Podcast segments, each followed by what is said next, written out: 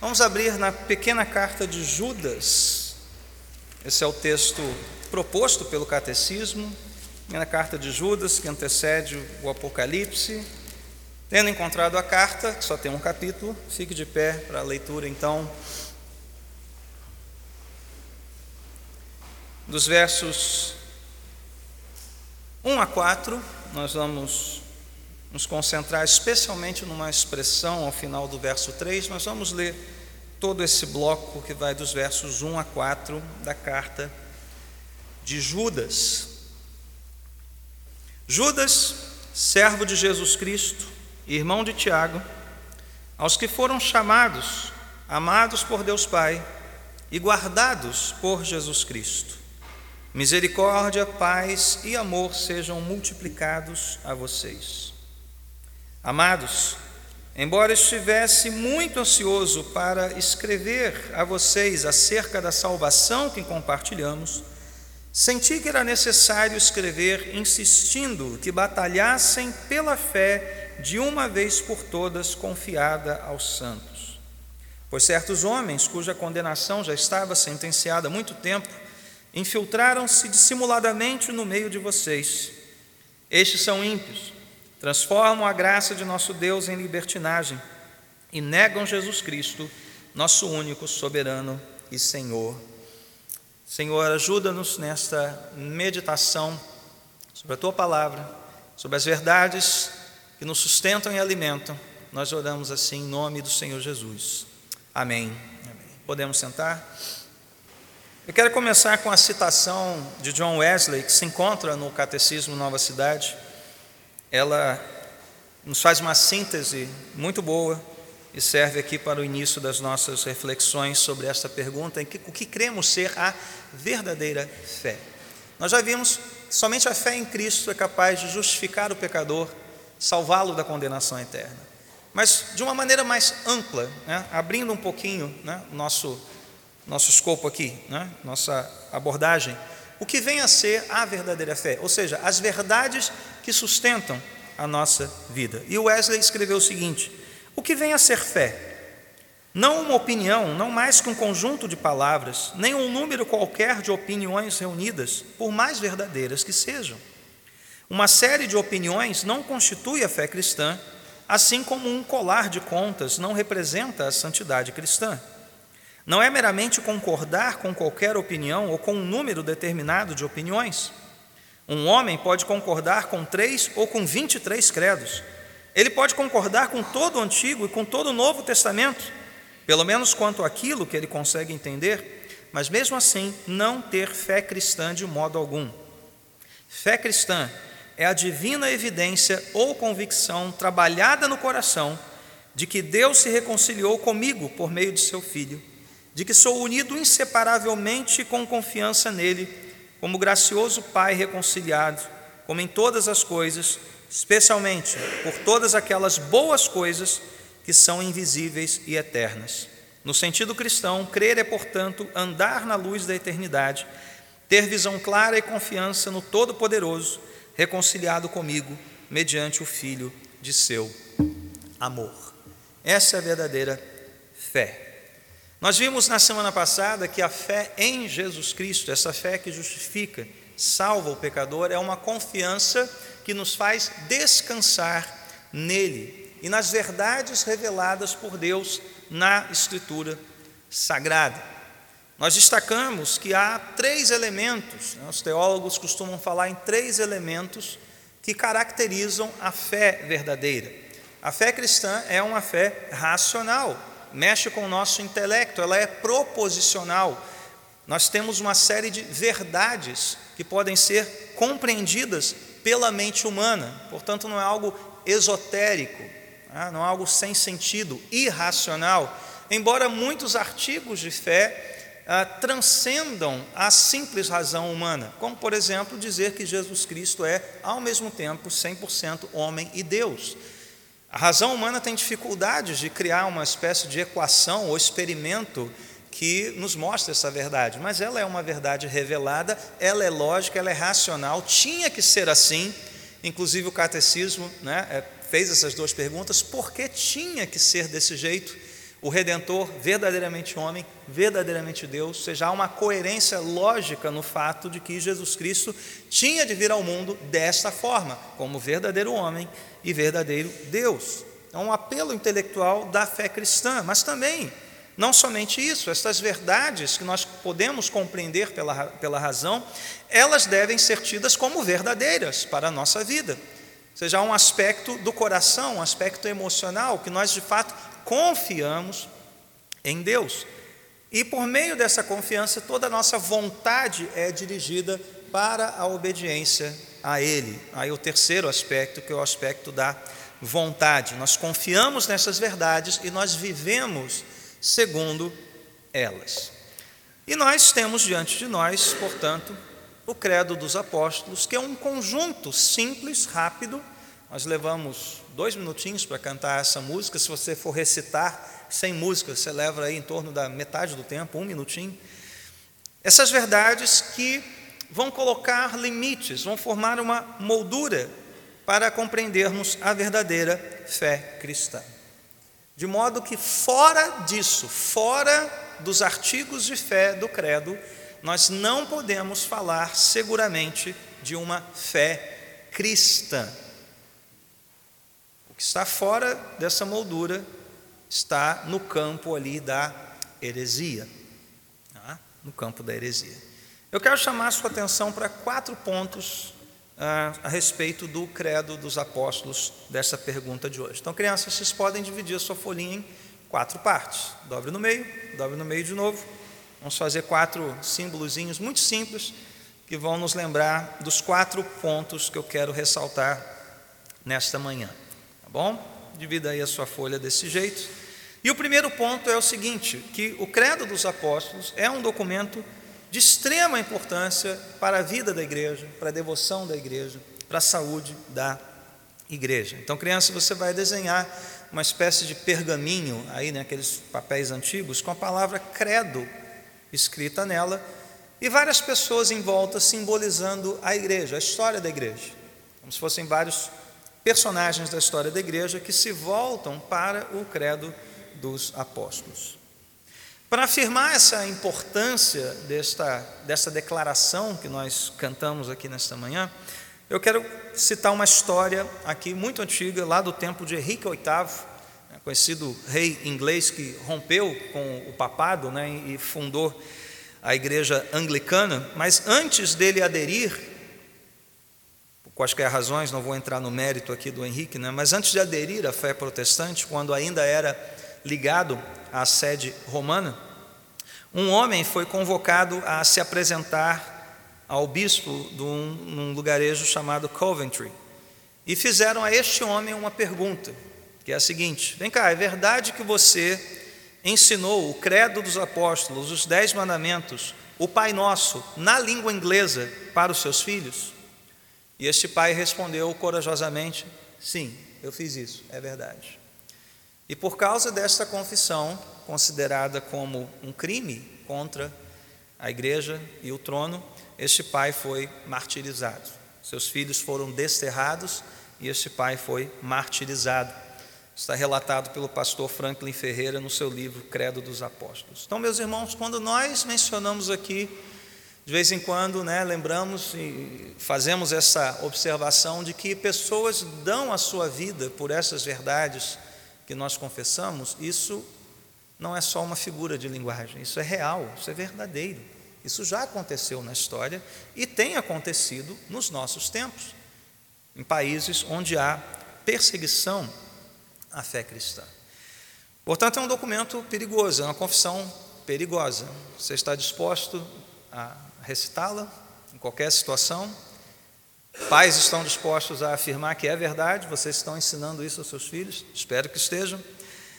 Então, o credo, meus irmãos, essas verdades, essa série de frases nós podemos compreender, elas distinguem a fé verdadeiramente cristã de outras manifestações religiosas. Elas apresentam de forma resumida aquilo que é o ensino bíblico ortodoxo, consensual, ou como diz Judas, e essa expressão que eu quero destacar aqui, no final do verso 3, a fé que de uma vez por todas foi confiada aos santos.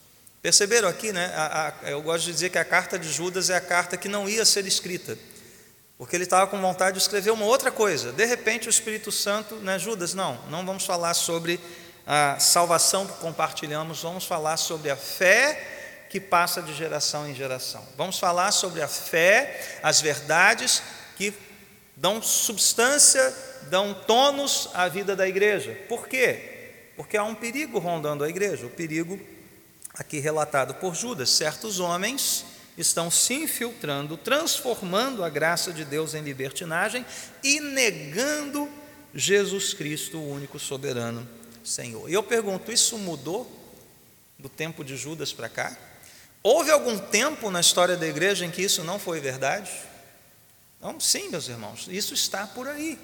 Não pensem que a liberdade que nós temos hoje, né, ou o crescimento evangélico do Brasil hoje, nos dá licença para descansarmos né, nos louros da vitória. Não, não, isto é uma batalha. O, qual a palavra que Judas usa aqui?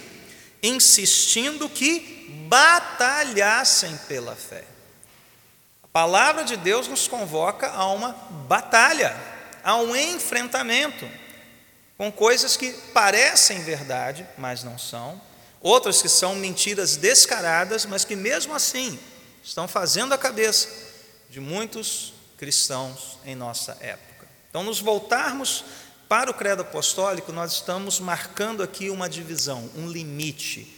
É a nossa bandeira de protesto, é o nosso hino de protesto diante de um mundo que dilui a verdade, de um mundo que ah, ah, reconfigura a sua fé conforme as suas preferências, fragmenta a sua religiosidade, e nós estamos aqui recitando palavras tão antigas, tão antigas, mas que sempre foram uma espécie de hino nessa batalha pela fé, pela verdadeira fé.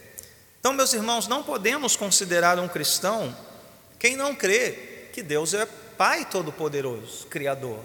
Quem não crê em Jesus Cristo, seu único Filho, Senhor.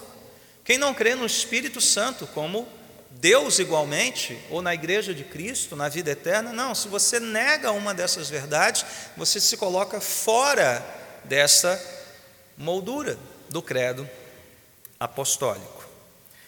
Talvez, se você nunca ouviu né, algo sobre o credo aqui nessa igreja, o que é meio difícil, né, porque a gente está recitando o credo, falando sobre isso quase o tempo todo. Mas deixe só relembrar o seguinte: isso não é monopólio da Igreja Católica Romana. Não é, como o catecismo não é. A reforma deu grande importância ao catecismo e ao credo, que integrou muitos dos catecismos reformados, fazia parte das lições dos catecismos reformados. Assim fez Lutero, assim fez Calvino, assim fez o catecismo de Heidelberg. Westminster né, traz o, o credo como apêndice do seu texto de perguntas e respostas. Então, isso é importante para a história da nossa igreja, da igreja reformada, tá? e para fazer aquilo que sempre foi feito durante a história da igreja: relembrarmos as verdades, ensinarmos essas verdades, passarmos adiante estas verdades para a próxima geração. Mas qual a origem dessas palavras? Por que, que se chama credo apostólico? Bom, não foram os apóstolos que escreveram. Há uma, uma espécie de lenda teológica aí, né, dizendo que cada um escreveu um pouquinho. Tal. Não, não houve exatamente isso. Isso foi, sendo formado né, gradualmente ao longo da história da igreja. Nós encontramos ah, alguns fragmentos, né, uma, uma forma embrionária do credo hoje, por exemplo, nos comentários de Agostinho, no século IV. No século V, nós temos uma explicação do que significa ah, o símbolo para a igreja, ou seja, a confissão de fé para a igreja. Ah, no século VIII, nós temos o credo mencionado num sermão eh, de Cesário de Arles, né, falando sobre regra de fé, sobre tradição, que é exatamente isso aqui que Judas está é, é, chamando a nossa reflexão. Né? E já no século X, nós temos aqui o credo como um ritual de batismo, aparecendo no batismo de novos convertidos, nessa forma que nós temos hoje, é, é, no século X, ali na região da Gália, né, que é a atual é, França. Tá? Então veja, por que, que se chama então Credo dos Apóstolos? É porque ele contém a doutrina apostólica. Lembra lá de Atos 2,42, que a igreja perseverava na doutrina dos apóstolos? O que, que quer dizer doutrina dos apóstolos? A doutrina apostólica é o fundamento, né? lembra lá Paulo falando, é o fundamento de apóstolos e profetas, é esta fé, são essas verdades que são passadas de geração em geração, tendo origem lá nos apóstolos, nos primeiros é, é, é servos de Deus, seguidores de Jesus e pilastras, né? colunas da igreja cristã e que trazem um resumo daquilo que é mais importante, tanto no Novo, no, tanto no Antigo, perdão, quanto no Novo Testamento. E a igreja fez bem em manter essa tradição, e creio eu, autorizada pela Bíblia Sagrada. Eu não sei se você já teve a curiosidade de, de ver na sua Bíblia ou notar na sua Bíblia, há certos é, é, textos que são meio deslocados, né, o seu parágrafo, né? Eles aparecem meio deslocados do, do alinhamento da, da sua Bíblia. E aquilo ou são cânticos, que provavelmente eram entoados ali na igreja primitiva, ou são confissões de fé, pequenos credos litúrgicos que apareciam no culto da igreja dos nossos primeiros irmãos. Um exemplo está em 1 Coríntios, capítulo 15, versos 3 a 5, não precisa abrir, basta ouvir. Pois o que primeiramente lhes transmiti foi o que recebi. Olha só como Paulo já está recebendo algo aqui, né? A fé passada. E o que, que ele recebeu? Que Cristo morreu pelos nossos pecados, segundo as Escrituras, foi sepultado e ressuscitou ao terceiro dia, segundo as Escrituras, e apareceu a Pedro e depois aos doze. Pequenas confissões que constam da carta 1 aos Coríntios. 1 Timóteo, capítulo 3, verso 16, nós temos ali também um, um pequeno parágrafo deslocado que constitui uma confissão. Deus foi manifestado em corpo, justificado no espírito, visto pelos anjos, pregado entre as nações, crido no mundo, recebido na glória. Inclusive tem letras de música que tratam desse texto. São pequenas confissões que aparecem nas Escrituras. Ora, se os nossos irmãos lá do passado se preocuparam em resumir né, os artigos fundamentais da fé cristã, de modo que fosse memorizado e recitado, fazemos bem em repetir aquilo que veio dos nossos antepassados como uma fórmula básica, né, um símbolo básico de fé, no caso é o credo dos apóstolos. É por isso que ele é um documento importante. Mas você pode estar se perguntando: vem cá, mas o que nós recitamos aqui, isso é inspirado? Isso está na Bíblia de verdade? E é uma boa pergunta. Você deve fazer esse confronto com as Escrituras. Mas se as Escrituras são suficientes, por que, que nós recitamos o credo, ou meditamos no credo, ou lembramos do credo, já que as Escrituras são suficientes? Então, segundo ponto, crianças, segundo desenho, você vai desenhar uma Bíblia aberta e em cima da Bíblia a palavra credo, simbolizando o quê? O fundamento é a Bíblia. O credo tem que estar alicerçado na Bíblia. Se você tirar a Bíblia, o que, é que acontece com o credo? Ele cai. Ele só fica de pé porque ele está na Bíblia. Essas verdades estão na Bíblia Sagrada. Né? Deus Pai Todo-Poderoso está na Bíblia. Criador, Jesus, Pôncio Pilatos está na Bíblia? Está na Bíblia. Maria, nascimento virginal, o Espírito, a igreja, a promessa da eternidade, está tudo lá. Então, tudo que nós resumimos aqui encontra fundamento nas Escrituras. Mas mesmo assim, pastor, por que então fazer isso se a gente tem a Bíblia? Há uma, uma, uma questão de prática aqui muito interessante na história da igreja que, que os cristãos antigos faziam? Ao invés de começar a debater com os hereges a Bíblia, eles traziam o credo para a mesa. Por que isso? Porque o que os heréticos eh, faziam com maestria, e Judas descreve isso aqui, era distorcer o significado de alguns textos bíblicos. Então, peraí, peraí, para a gente não entrar nessa discussão de significado, deixa eu fazer o seguinte: deixa eu dar um resumo de proposições né, simples de serem compreendidas. Creio em, creio em, creio em, e vou ver se esse camarada concorda com essas cláusulas aqui. Se concordar, é um excelente sinal. Ótimo. Agora vamos para a Bíblia então e ver como essas verdades são desembrulhadas aqui, lá na criação, na história da redenção, na crucificação de Cristo, a ressurreição, o que, que fala o Apocalipse sobre a segunda vinda, a vida eterna. Aí você vai, né, vai estendendo o assunto. Mas se alguém não concordar com as pequenas frasezinhas do credo, opa, eu estou diante de um perigo. Eu estou diante de alguém que pode distorcer o ensino do texto sagrado. Então ali a gente já corta o mal pela raiz, né? vamos dizer assim. Isso foi uma jogada muito sagaz dos nossos irmãos. Traziam primeiro o credo. Se você não concordasse, opa, peraí, então temos que é, ajustar as coisas aqui. Se você concordasse, ah, então vamos ver como isso está alicerçado na Bíblia Sagrada. Né? Então, pastor, por que, que não tem creio na Escritura no credo? Né? Ora, porque de certa forma você já está dizendo isso. Calvino explicou da seguinte forma, né? É porque ele, o credo, nada contém de doutrina humana, pelo contrário, é um, uma coleção de testemunhos certíssimos da Escritura. Ou seja, só podemos afirmar o credo a partir da compreensão e da fé de que o que está na Escritura é inspirado por Deus, é a única verdade. É por isso que não precisamos dizer creio na Escritura, porque tudo que você disse que crê já está na Escritura Sagrada. Esse foi o segundo ponto, então, o credo está alicerçado na Bíblia Sagrada. Terceira coisa, crianças, mais um desenho muito simples aí para você. Você vai desenhar um triângulo e em cada pontinha do triângulo você vai escrever, em, em, não, uma pontinha de cada vez, tá? Pai, Filho e Espírito Santo. O Pai numa pontinha, Filho na outra pontinha e o Espírito Santo na outra pontinha do, do seu triângulo. E no meio você vai escrever a palavra credo. Tá? Por que isso? O que, que eu quero dizer com esse desenho? Quero dizer que o credo dos apóstolos fala nada mais, nada menos sobre Deus. Deus Pai, Deus Filho, Deus Espírito Santo. É esse o testemunho do credo dos apóstolos. Né? Testemunho de que só existe um único Deus revelado nas Escrituras Sagradas, e ele assim o fez né, nas suas três pessoas: Pai, Filho e Espírito Santo. Uma obra completa, da criação à consumação, descrita em 60 segundos. Nós temos ali diante de nós.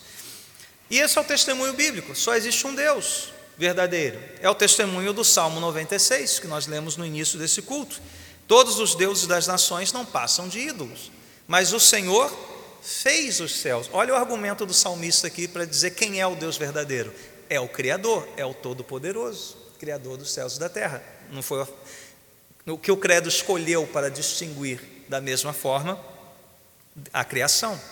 Como é que esse Deus se revela a nós? Nas suas três pessoas. E o credo conta essa história, conta a ação de Deus no mundo desde a criação à consumação, né, nessa revelação chamada de progressiva: Pai, o Filho encarnado, morto, ressurreto, e a doação do Espírito, ali iniciando né, essa nova etapa da vida da igreja. E, gente, é isso sobre o que fala o nosso catecismo. Aliás, se você relembrar as perguntas que temos apreciado até aqui, qual foi a segunda pergunta do catecismo? Quem é Deus?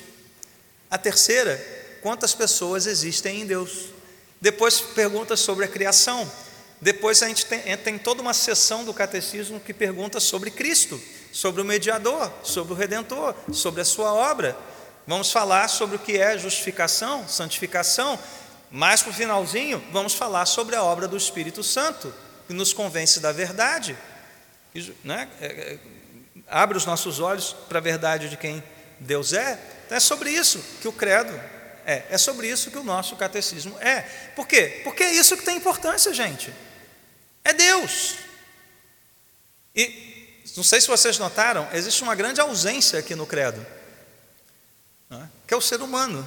O credo não contém uma palavra sobre nossas expectativas, sobre os nossos anseios, sobre as nossas virtudes, sobre as nossas obras. Por quê? Porque não, não é para estar. A única referência possível do credo a nós é que nós somos pecadores carentes da graça de Deus, porque se não fosse assim, por que, que Cristo veio a esse mundo e padecer sob o poder de Pôncio Pilatos, ser morto crucificado, se não houvesse algo a ser reconciliado, tratado. Então, embora não apareça lá que você é um pecador, o fato deste, deste evento histórico, tanto do nascimento de Jesus quanto da sua morte e ressurreição, mostram que existe um plano a ser sendo traçado, o qual nós já vimos, que significa que diz respeito a você, um pecador, distante da graça de Deus, alheio às promessas de Deus, para que nós possamos terminar o credo com a esperança da vida eterna, a ressurreição do corpo e a vida eterna. Ora, de quem? Sim, nós. Nós. Nós quem? Pecadores salvos por Cristo, morto e ressurreto. A única referência que o credo é, tem a você é essa. É essa. E na verdade é uma referência e um apelo para que você creia, para que você deposite fé somente em Cristo, para que você possa chegar ao fim do credo ainda com confiança, dizendo: Eu creio na ressurreição do corpo e na vida eterna, porque eu estarei lá no fim dessa história. Mas não há nada sobre as suas expectativas, necessidades ou virtudes. Não. Essa é uma história que só pode ser narrada porque algo interrompeu o nosso relacionamento com o Deus Todo-Poderoso, Criador. E isso é o pecado. Pecado que nos, nos faz réus de morte e morte eterna. Então, o que temos diante de nós, meus irmãos, não é só, novamente, um resumo de proposições racionais que podem ser compreendidas, mas é um resumo do Evangelho. Quando perguntarem a você o que é o Evangelho, não comece por Jesus, comece lá. Olha, existe um Deus que criou todas as coisas, tudo bom, tudo perfeito, mas houve algo que quebrou esse relacionamento com Ele e com todo o restante deste mundo. O pecado entra no mundo e nos traz morte. Tudo que você vê ao seu redor, Toda deterioração, corrupção, malignidade é fruto deste evento histórico chamado queda. Mas Deus não permaneceu em silêncio, Deus não permaneceu passivo, Deus agiu em favor dos pecadores. Como? Enviando o seu filho, nascido da Virgem, morreu sob o poder de Pôncio Pilatos. E aí vai, vai contando a história. Que história é essa? É a história do Evangelho. O Evangelho é isso. Começa na criação, termina na consumação. E nós somos salvos pela fé no Evangelho. E é por isso que a palavra inicial do credo é creio. É credo em latim, né? a conjugação do verbo crer em latim. Credo, eu ego credo. Né? É por isso, isso é fé, isso é passo de fé, isso é confiança naquilo que Deus está fazendo ao longo da história. E é por isso que o credo exige uma resposta de fé. Crianças, esta é a quarta coisa. Fechar aí os nossos desenhos, você vai desenhar um coração iluminado e no centro dele a palavra creio. Se vocês quiserem escrever em latim, credo, ia ficar muito bonito, né? Já aprendeu uma palavra em latim aí, ó, credo. É o credo. Não é credo de, ah, é cruz credo, não é isso não. É credo de creio, conjugação na primeira pessoa do presente, do modo indicativo do verbo crer em latim, credo. Tá? Eu creio, creio. Essa é a resposta de fé. E nós só podemos dizer isso pela fé. Não é o que a Bíblia diz? Paulo não diz isso, que nós só podemos falar que Jesus Cristo é o Senhor pela fé, por meio do Espírito. Então, quando você diz eu creio em Jesus Cristo, seu único Filho, nosso Senhor, quem te levou a crer dessa forma, senão o próprio Espírito de Deus? Abrir o seu coração, iluminar seu coração, iluminar a sua mente. Sobre essa parte final, ou seja, o credo exige uma resposta de fé, quero destacar aqui três pontos importantes para a nossa reflexão. Primeiro, todo mundo tem fé em alguma coisa, até os ateus. Ateu, aliás, o ateu é uma pessoa de muita fé. Né? Crer que tudo isso veio né, por obra de um acaso, de forças impessoais e que geraram tanta maravilha, beleza e complexidade, olha, é muita fé. Aliás, tem um livro né, que se chama isso, né? Não Tenho Fé Suficiente para Ser Ateu. Norman Geisler, se não me engano. Todos nós temos fé em alguma coisa. E se você perguntar na sua vizinhança ou na rua se pessoas acreditam em Deus, talvez a enorme maioria, a esmagadora maioria, vai dizer que sim, acredita em Deus. Mas, pera, que Deus você acredita? Quem é esse Deus em quem você acredita?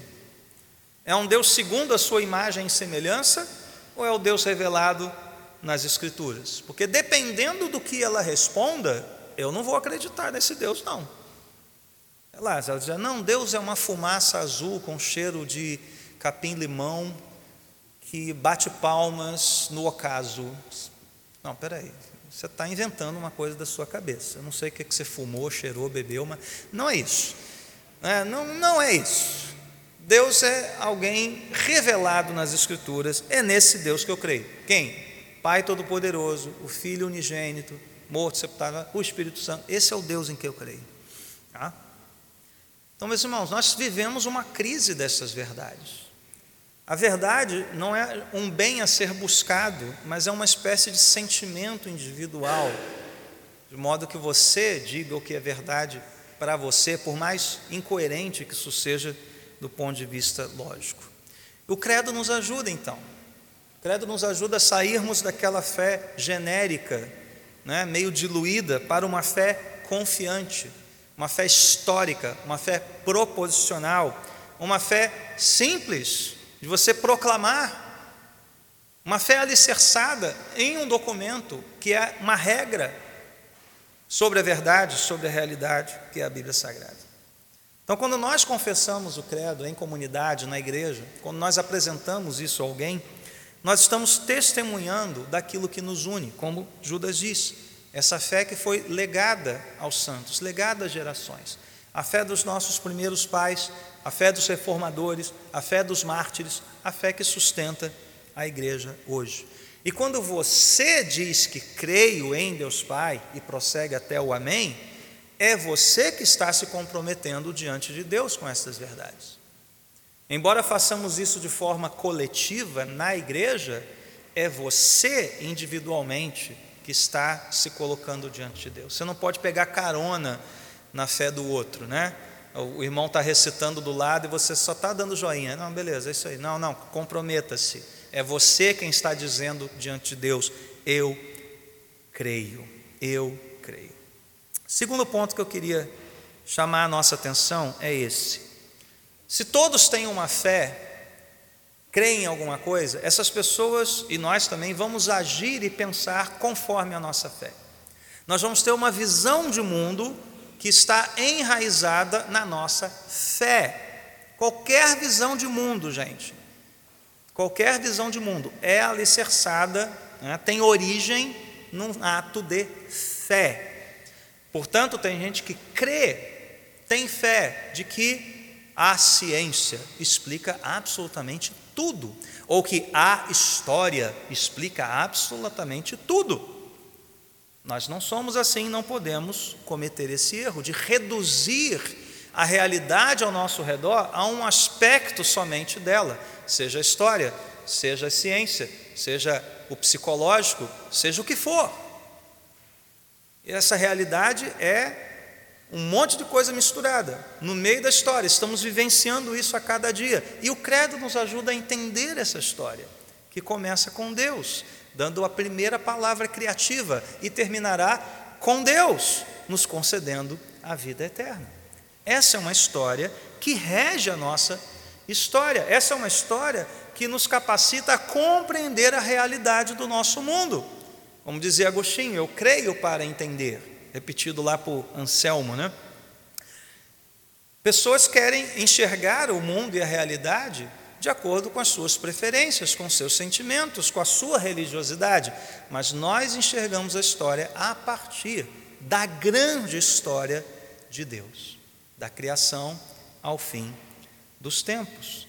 Irmãos, isso é tremendamente importante num mundo em que pessoas se guiam para um lado para o outro por ideologias. O que é uma ideologia? É uma idolatria de uma ideia.